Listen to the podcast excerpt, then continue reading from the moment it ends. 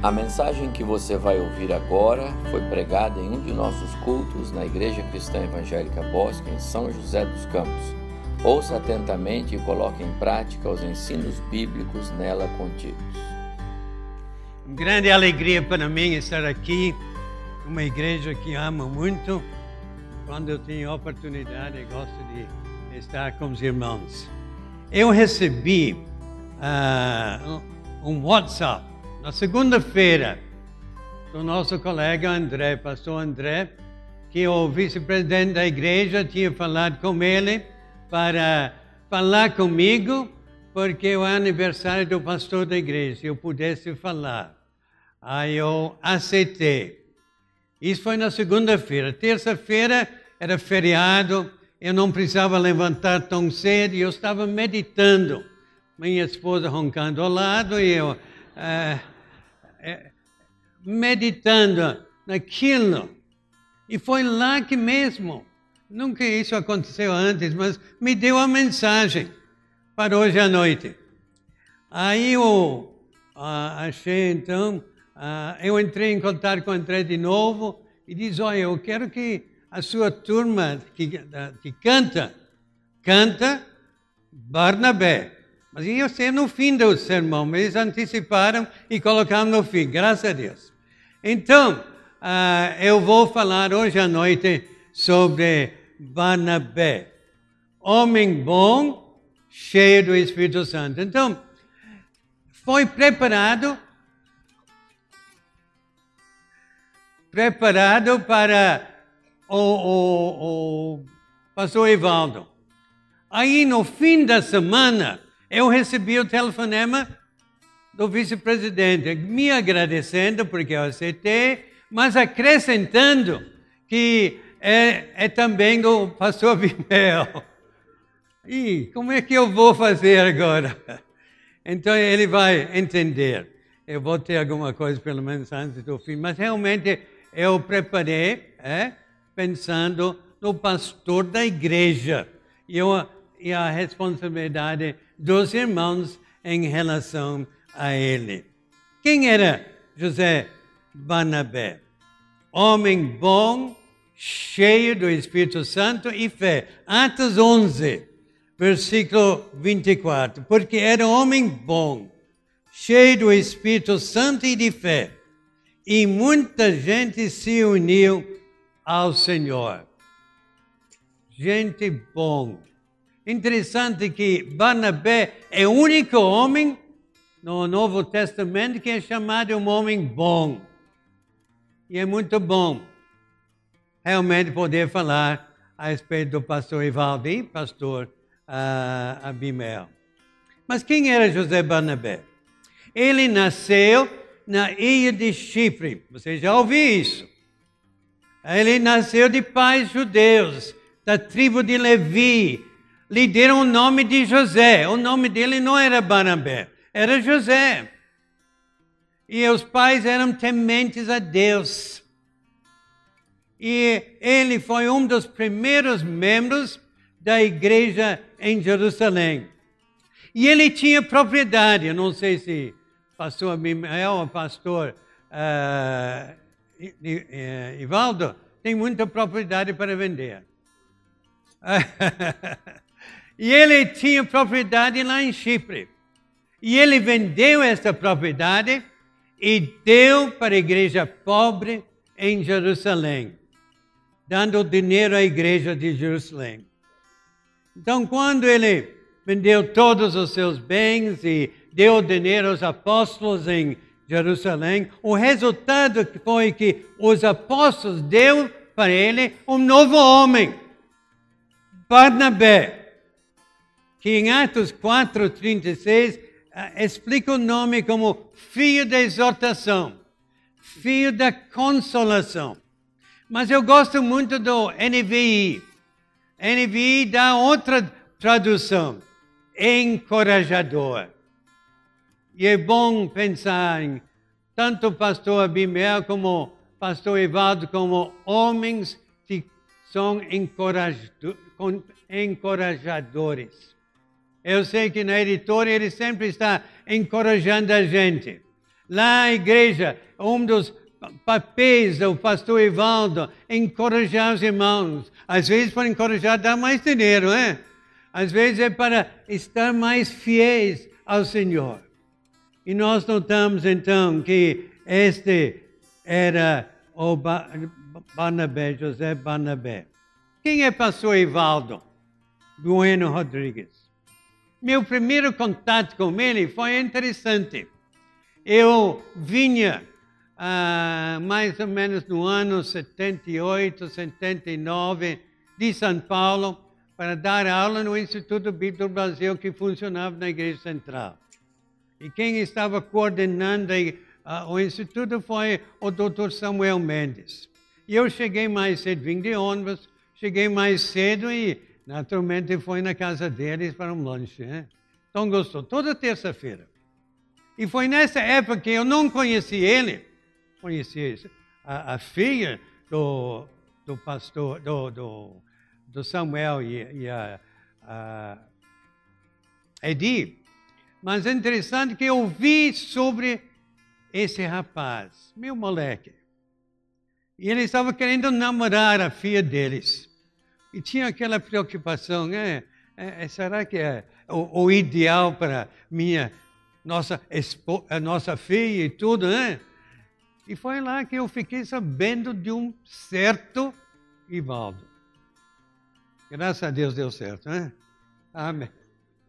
Então, nós notamos então que o, o Ivaldo é, tinha, igual ao, ao, nosso amigo Barnabé, ele tinha pais cristãos, pais tementes a Deus. Eu conheci o pai dele. Seu Tonico, Antônio Rodrigues Jr. E nós todos conhecemos Dona Ondina. Aleluia. E ele foi muito mimado por seis irmãs mais velhas. Ainda são mimados, né? Todos estão aqui hoje, né? E esse é, é o, o, o, o, pastor Ivaldo. E eu quero dizer, dizer que ele tem esse apelido, encorajador. Encorajador. Mas quais foram a maneira que Deus tem usado Barnabé? Nós notamos primeiramente o seu cuidado pastoral. Barnabé dava muita atenção aos novos convertidos. Nós notamos que ele uh, estava em Jerusalém e depois da luta, quando os crentes tinham que fugir de Jerusalém ah, depois da morte de Estevão. Ainda tinha alguns em Jerusalém, mas muitos foram mais longe, muitos para Antioquia. E nós notamos então que Barnabé, ele dava muita atenção para esses novos na fé, para ajudá-los a crescer mais. E quando o convertido Saulo chegou em Jerusalém. Os crentes lá, os outros apóstolos, tinham muito medo dele. Achou que ele era um espião. Ele já tinha matado muita gente. Ele foi para Damasco para pegar mais gente. Foi lá que ele teve o um encontro com o Senhor. E ele então, eles tinham muito medo desse Saulo. E foi Barnabé que pegou Saulo e levou Saulo para a liderança da igreja lá em Jerusalém, para dizer: olha, a conversão dele foi verdadeira. As, olha, você pode ver a sua sinceridade. Ele é um homem de Deus. E foi Barnabé que mostrou esta preocupação com um novo convertido, como Paulo. Então ele uh, continuou. E com a morte de Estevão, nós notamos que muitos crentes então chegaram a Antioquia.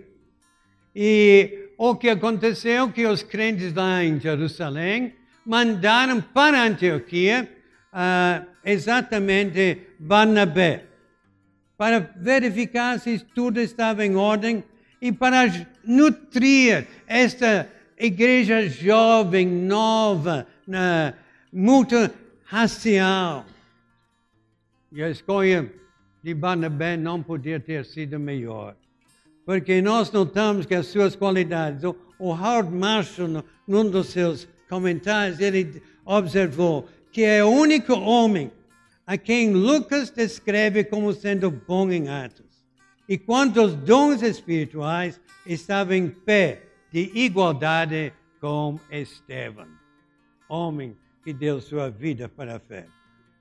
Então nós notamos que foi aqui, pela primeira vez, os gentios em grande número estavam sendo evangelizados. E Barnabé estava lá para alimentá-los com a palavra do Senhor e ajudá-los a crescer no conhecimento e na graça de Jesus. O ministério discipulado. Eu sei que pastor uh, Ivaldo se preocupa muito com os novos na fé. Ele sabe, como também pastor uh, Abimel sabe, que a necessidade de bebês. Bebês precisam de alimentação. Bebês espirituais precisam de pais espirituais para ajudá-los a crescer. E foi então Barnabé que demonstrou este ministério pastoral com uh, os novos na fé.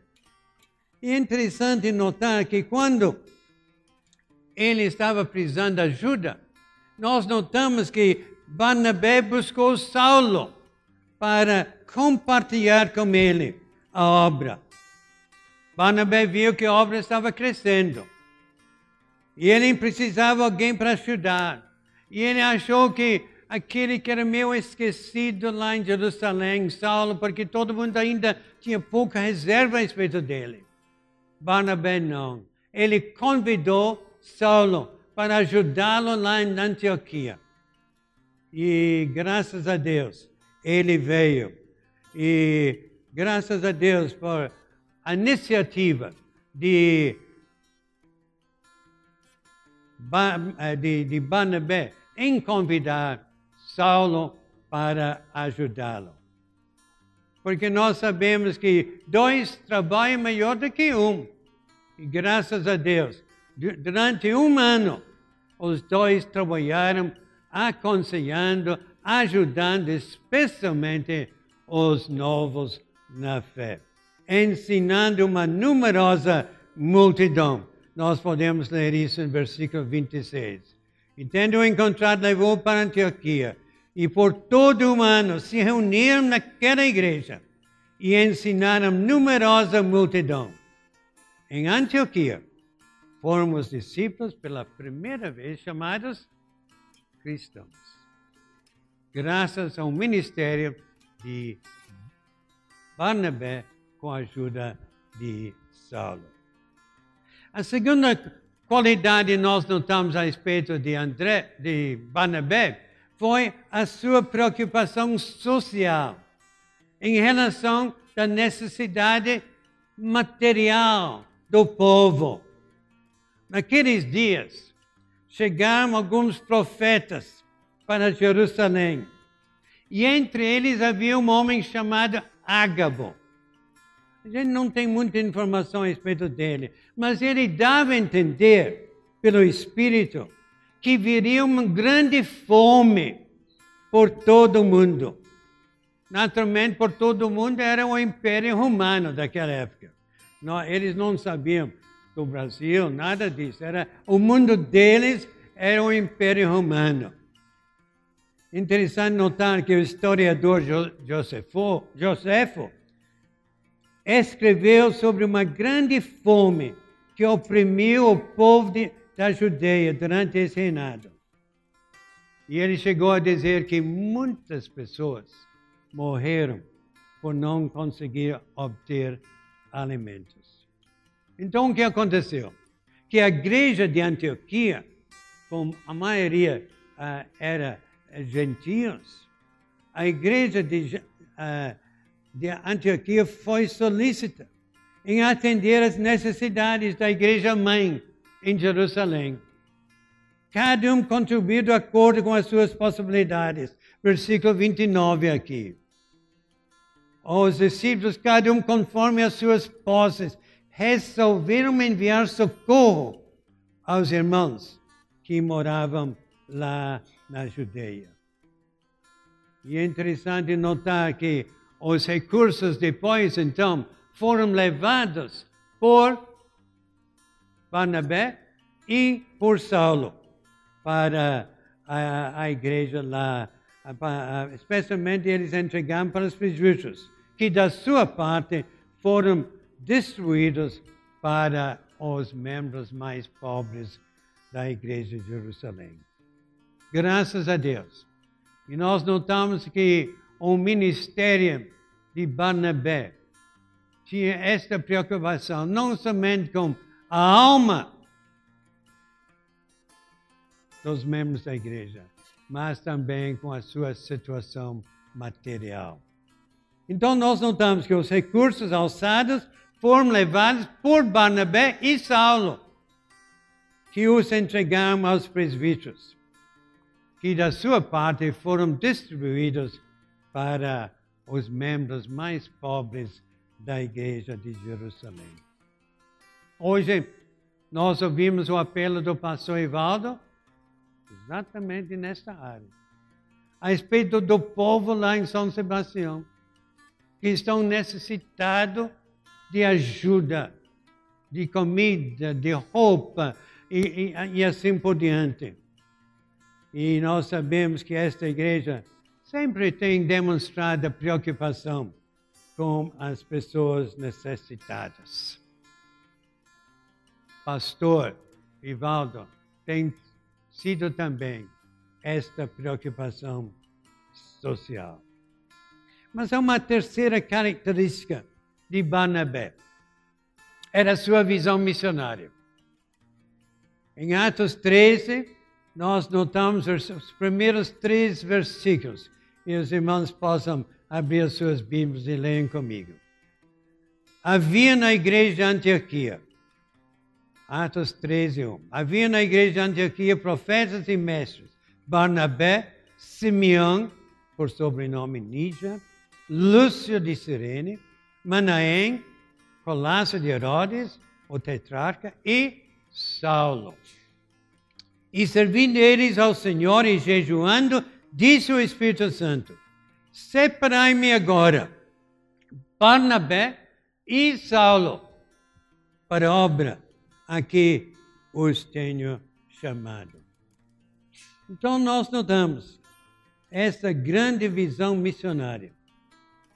Pouco tempo depois nós notamos então Barnabé e Paulo tinham voltado para, de Jerusalém para Antioquia e eles levaram também o João Marcos com eles. João Marcos era o primo de Barnabé, aquele que mais tarde escreveu o Evangelho. Então, eles foram designados pela igreja missionária de Antioquia, da Síria, como missionários para a Ásia Menor. Uma área tão vasta. Interessante, Saulo é recém-convertido, mas ele já passou vários meses com Barnabé, que instruiu, que ajudar, a, a, que ajudou bastante. E nós notamos que os dois, então, foram enviados para uh, toda aquela área de Ásia uh, Menor. Eles começaram primeiramente em Chipre, que era o lar de Barnabé. Então a viagem de Barnabé com Paulo começou na sua própria cidade. E depois eles foram para a Ásia Menor. Isso resultou numa cadeia de igrejas, predominantemente gentias, até bem dentro de toda a área da Ásia Menor. Eles visitaram várias cidades, nós notamos aqui, como Panfilia, Pisídia e Antioquia da Pisídia. A gente tem que sempre lembrar que há duas cidades Antioquia na Bíblia. Antioquia da Síria, Antioquia da Pisídia. E nós notamos que Deus abençoou muito esses dois obreiros. Evangelizar não foi fácil, porque nós notamos que eles sofreram muita perseguição. Quando eles chegaram lá na Antioquia da, da Pisídia, Paulo e Barnabé estavam pregando o Evangelho, mas logo uma turma chegou, pegar, eh, eles pegaram Saulo e Barnabé e eles foram expulsos da cidade. Mas ninguém pode tirar a alegria deste, destes dois missionários. Nós notamos que eles, versículo 53 de Atos 13, eles transportavam de alegria, cheias de alegria. O fato que eles foram. Ah, o fato que eles sofreram pelo Evangelho, eles louvaram ao Senhor pelo privilégio de pregar o Evangelho. Essa foi o que nós chamamos a primeira viagem missionária de Paulo. Mas quem estava na liderança foi o Barnabé. E a gente pode aplicar isso muito facilmente para uh, os nossos irmãos, pastor Ivaldo e pastor uh. Eu sei que esta igreja é uma igreja missionária. Eu sei que eles, vocês têm dado sustento para um grupo grande de missionários. E eu quero que vocês continuem. A maneira que vocês fizeram primeiramente ao redor daqui. A igreja de Taubaté, a igreja de Casapava, a igreja de Aracatuba. E a maneira que vocês enviaram obreiros. Lá na igreja central, nós tínhamos um rapaz, meu moleque mesmo. Não, a gente não dava muito para ele, confesso lá. Mas ele chegou nesta igreja. E o que aconteceu? Ele foi enviado como missionário. Nidovaldo e sua esposa Laide. Não é verdade? Então, oh, esta preocupação, vendo pessoas que à primeira vista não têm muita coisa para dar. E Nidovaldo e Elaine estão lá há quantos anos? Né? Outras pessoas têm ido lá e têm voltado mas eles ficaram firmes na fé. Porque foram pastoreados aqui, foram orientados aqui. E foi essa igreja, junto com seu pastor, seu pastor que enviou a este casal para a obra lá uh, na África. Que visão! Barnabé, homem de fé. Pastor Ivaldo, homem de fé, enviando obreiros para a obra do Senhor. Mas nós notamos que não era fácil. E não é fácil trabalhar para o Senhor. Às vezes há lutas na obra. E nós notamos que, em quarto lugar, as lutas que Barnabé enfrentou na obra. Vocês vão lembrar que João Marcos, depois de pouco tempo, abandonou Saulo e Barnabé. Voltou para a mamãe, né? Ele não aguentou. E então nós isso aconteceu. E é interessante notar que ah, ele voltou para Antioquia e depois de algum tempo, Paulo e Barnabé ah, iam voltar, voltar de novo para o campo. Paulo pediu agora para Barnabé para viajar na segunda viagem missionária. Então Barnabé disse, então, vamos levar então João Marcos conosco. O quê? Aquele rapaz não presta. De jeito nenhum.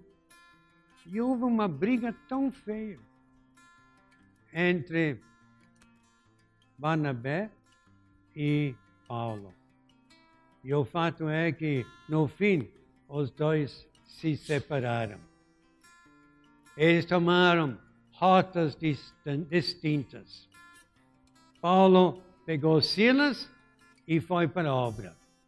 Barnabé pegou João Marcos e foi para a obra. Graças a Deus, agora tinha é, duas equipes missionárias, em vez de uma. Às vezes a gente não entende como algumas coisas acontecem, parece uma briga, e... mas Deus estava naquilo. E nós notamos então, era uma luta. Muitas vezes nós entramos lutas, às vezes há, há desentendimento entre colegas, não é fácil. Mas você pode imaginar a grande influência que Barnabé tinha na vida de João Marcos. Quem era João Marcos? O primo dele. Mas viajando com Barnabé, Barnabé podia ensiná-lo, ensinar, tirar algumas coisas que não prestavam na vida dele. Qual foi o resultado de tudo isso? O Evangelho, a primeira Evangelho escrita foi por este moleque. Já pensou? Incrível! Foi Marcos que escreveu o primeiro Evangelho. Eu sei que é o segundo Novo Testamento, mas ele que escreveu o primeiro. E de fato, Mateus e Lucas copiaram algumas coisas de Marcos. Interessante isso. Então, quando você lê o Evangelho de Marcos, você pode agradecer a Deus porque Barnabé tinha uma mão naquilo. Porque ele pegou João Marcos. Apesar que ela é meu, incerta, com medo, graças a Deus ele se firmou. E Deus abençoou Marcos. E e ele conseguiu escrever o Evangelho com o seu nome. Nós devemos notar que, apesar do fato que uh, Paulo e Barnabé se separaram, nós notamos que, apesar que eles se separaram na obra, eles continuaram amigos. Porque nós notamos que quando Paulo escreveu para os Coríntios, lá na sua carta, ele disse: será que somente eu e Barnabé temos de trabalhar para viver?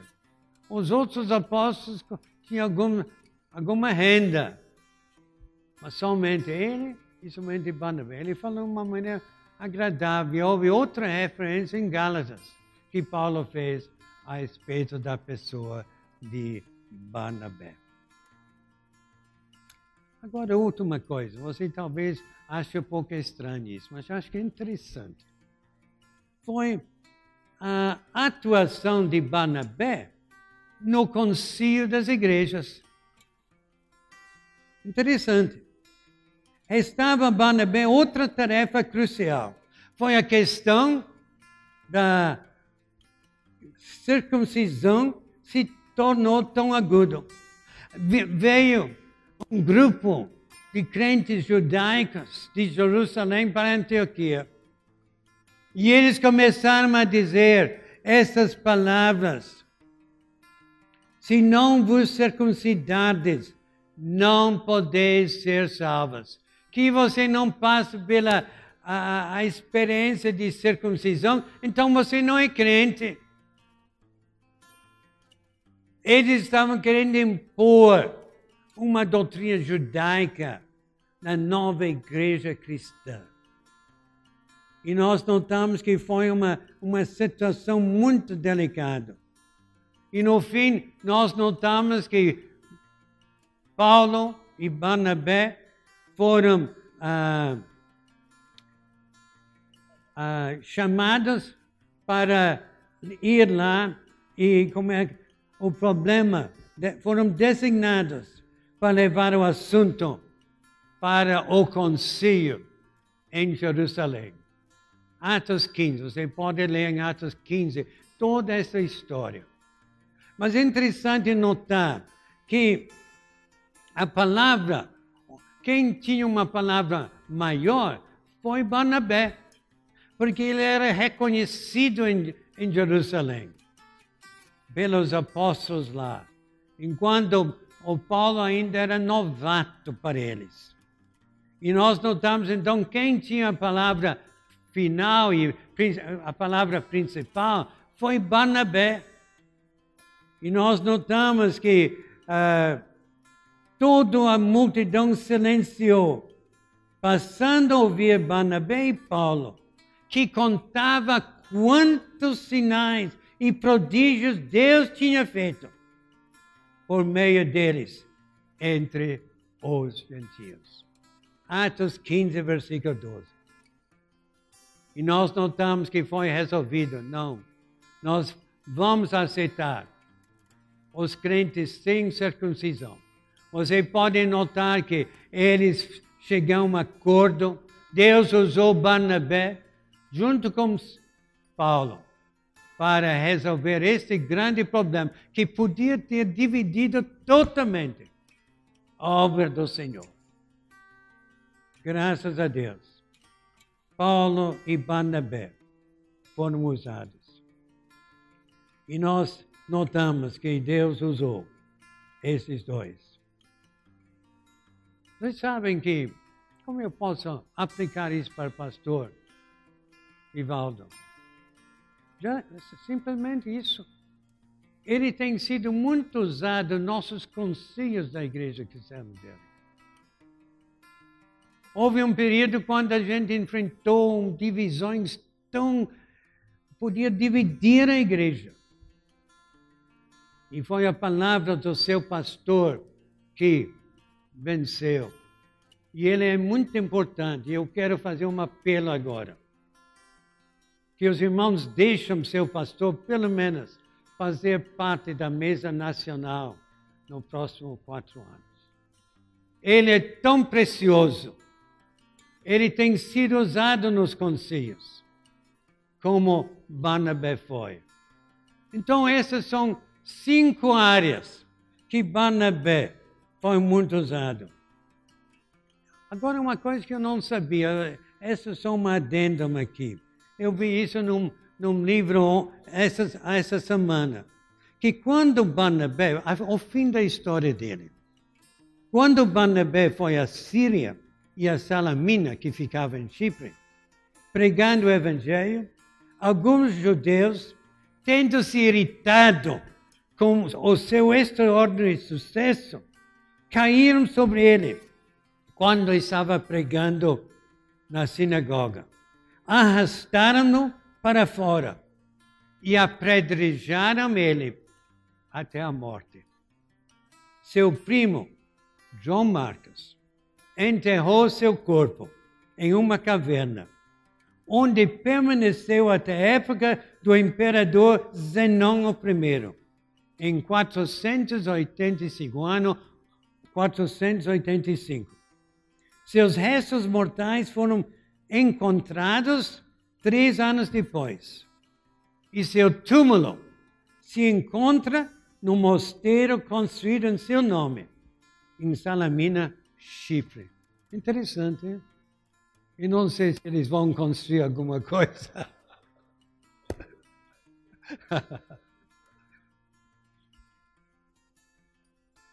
Mas, irmãos, Barnabé, era um homem bom, um homem muito abençoado, um homem bom, cheio do Espírito Santo e fé. E o que é interessante notar, que ele foi usado com Saulo. E ah, vocês podem saber que há uma, uma ligação muito grande entre pastor Ivaldo e pastor uh, Abimel. Lá na, na, na diretoria da editora, o chefe do pastor Abimel é o pastor Ivaldo. Ele é o presidente da diretoria. Mas há uma ligação tão grande. E quando nós lemos a história de Barnabé e Saulo, a gente nota uma coisa interessante. Começa Barnabé e Saulo.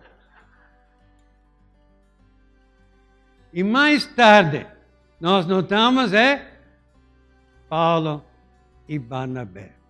Ele assumiu a liderança. E é interessante notar isso. E como Deus tem abençoado esses dois homens para a glória do Senhor. Os dois são homens de fé, homens cheios do Espírito Santo. E que nós possamos aprender da história deles. Então nós queremos dar os nossos parabéns para esse casal. Feliz aniversário. Que Deus te abençoe. Deus concede uma vida repleta de vitórias e conquistas. Amém.